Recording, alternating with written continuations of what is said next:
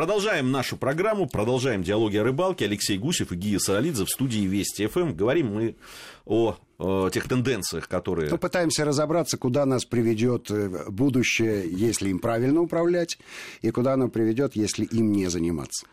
А тема острая, тема горячая, она обсуждается с разной степенью вовлеченности общественности в это.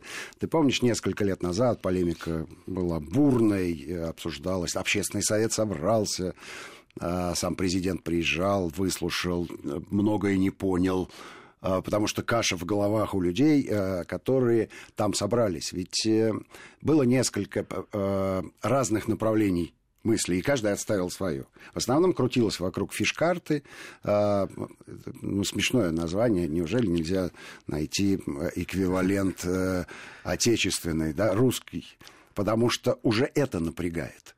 Уже это напрягает. Я согласен. А, а, а модели предложено не было. А полемизировали относительно того, нужна или нет. Но к этому надо прибавить весь комплекс мер – который а, поддерживает эту фиш-карту, либо, либо аргументация против. Вот аргументации против было очень много. И мы знаем даже конкретно людей, которые а, яростно отстаивали отсутствие фиш-карты на а, постсоветском пространстве. И в основном а, а, острие их полемики а, было направлено против рыбопромысловых участков. Что, конечно, очень лукавая вещь. Потому что в рыбопромысловом участке их раздражает то, что рыбу ловят сетями, а они против сетей в принципе. И хотели бы спиннингом там ловить. И совершенно замалчивали вопрос, что и те, и другие, что сетями, что спиннингами. Ты рыбу-то вылавливаешь, а не выпускаешь. То есть это просто одна сторона медали. Давайте перевернем на реверс и посмотрим. У рыбы промыслового участка законодательно закреплена обязанность восполнять поголовье рыбы на том участке, на котором производится промышленный лов. Ему же вменяется в обязанность организовать любительское рыболовство, если для этого есть соответствующие, соответствующие условия. Просто на водоемах общего пользования, безусловно, есть участки свободные, лови кто хочешь, а есть участки, которые находятся в аренде, и там существуют некие правила. Почему они существуют? Потому что э, хозяин рыбопромыслового участка должен восполнять рыбное поголовье. А люди, которые являются апологетами свободной рыбной ловли, изначально всех хозяев рыбопромысловых участков считают бизнесменами, которые точно ничего не будут делать, а только мешают им своими сетями вылавливать рыбу. Ну, ребята, ну давайте, ну вперед. Вот э, основная проблема. То есть у нас проблема в ментальности, мы не можем договориться. А, нам исторически не близок путь платить за ягоды, грибы и рыбу. А исторически близок э, все вокруг колхозное, все вокруг мое, и я здесь нажгу этом... костров, здесь набросаю пластиковых пакетов, здесь на, на дубашу рыбы, и э, что смогу, унесу с собой домой. Вот. Вопрос, а... даже тех, кто вот, вот так вот себя ведут, ведь они ведут еще другие разговоры о том, что рыбы не стало, что рыба становится все меньше, и виноваты в этом вовсе не они. Да, конечно, но, виноваты все остальные. Не они, не они. И тут я с ними солидарен, конечно, не они. Не, не они лично. не они лично, безусловно. Они белые и пушистые, но вот вокруг гадов полно. Именно они научили их бросать пластиковые пакеты.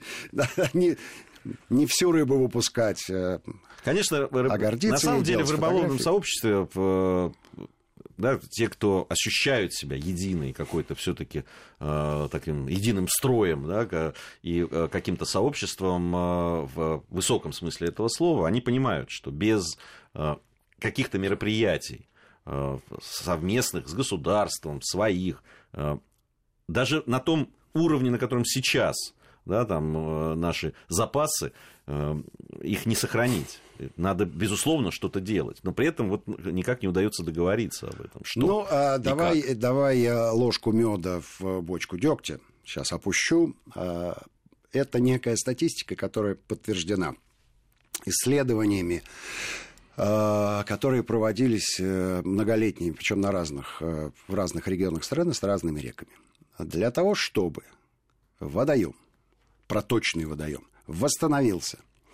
Хотя бы да, больше, чем на 50% от э, тех параметров, которые у него были до внедрения человека в, это, в, экосистему, в экосистему, требуется всего-навсего 3-5 лет.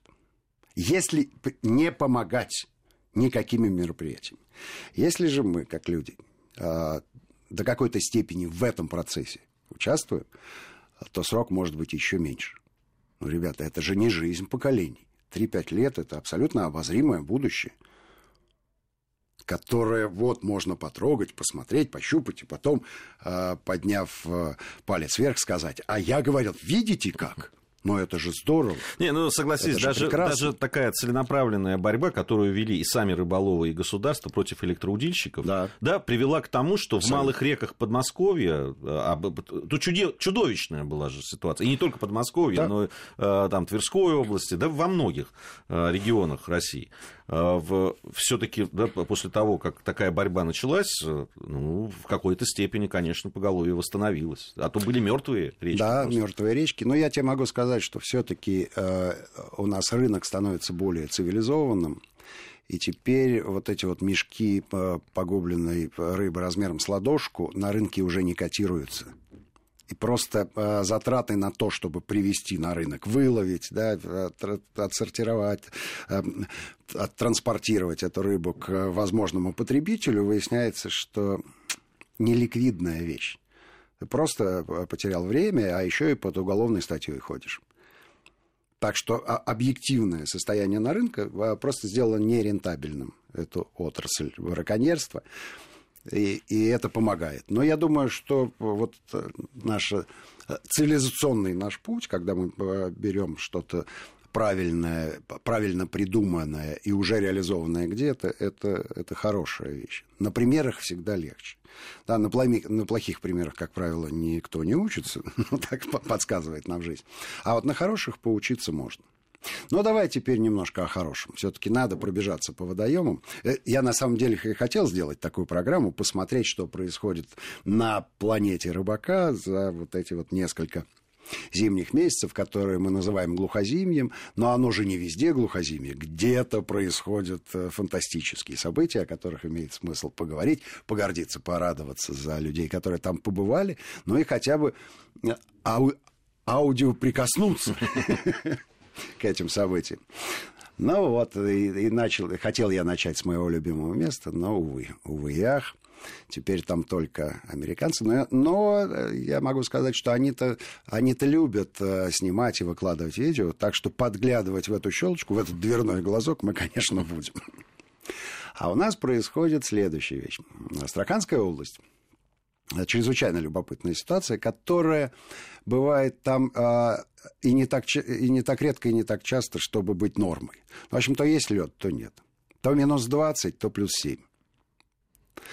И э, тенденция, которая была в э, середине э, и даже конце осени, она продолжилась на ямах.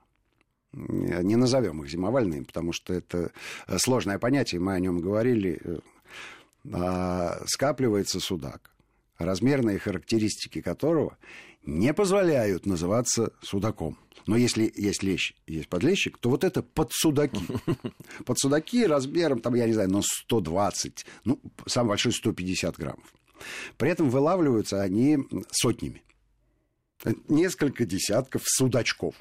Надо сказать, что а, по вкусовым своим качествам, по кулинарным достоинствам, замечательная рыба косточки маленькие, мясо нежное, ну и настоящий волжский судак, он, конечно, а, Слушай, ну это же особым вкусом Такими количествами, если вылавливать, вот может, там и... не останется просто. Удивительно. Удивительно, что э, ловится он э, с изрядной регулярностью с изрядной регулярностью. Но на самом деле этот улов принадлежит человеку, который владеет как раз рыбопромысловым участком, и он выпускает туда и карасей, и судачков, и, и, и прочих рыб. Ну и потом он в, владеет э, большой базой на на которую приезжают голодные рыболовы со всей страны и, конечно, хомячат этого судака за обе щеки, потому что нормальный взрослый мужчина, ну, 3-4 таких рыбки свежепожаренных, он, конечно, съест с большим удовольствием и аппетитом. Соответственно, он раз в неделю выезжает для того, чтобы проверить, как клев, ну и делает запасы для кухни. А, то есть он не нарушает правил, потому что он хозяин. Ну, ему прежде всего выгодно, чтобы рыба там была. Ему, прежде, ему выгодно. Ну, я могу сказать, что берет он не все. Конечно, он берет, берет сколько ему нужно. Но с судаком ведь сложная история. А он же донный. И, как мы помним, глаза у него сразу говорят о, о его самочувствии. Если у него глаза стеклянные, то, то парню, конечно, парню, конечно, ну, нежный, нежный. Но если его сразу выпустить, ну, яма там не, не сильно глубока, метров семь. Я думаю, что для него это нормальная ситуация. Вот. Прекрасная информация поступила из Белоруссии одной из твоих малых родин. Да. А, на одном из водоемов просили не называть, но я думаю, что белорусы э, знают, что это за водоем. Ну и наши, если хотят туда поехать, э, они расковыряют информацию. Средний размер леща 2 килограмма. Ой, хорошо, что это в конце, в конце программы ты сказал. И 4 особи были выловлены больше двух с половиной килограммов, специально высверливали лунку и уже в ней ловили эту выдающуюся рыбу. Ой, прямо хорошо. Вспомнил годичной нашей давности. Это почти, на пасашок. Да, поездку и так, примерно такого вот э, таких вот лещей, которые были нами пойманы. Ну что ж, Алексей Гусев, Гия Саралидзе. Совсем скоро вновь встретимся с вами в рамках программы «Диалоги о рыбалке». Всем ни хвоста, ни чешуи.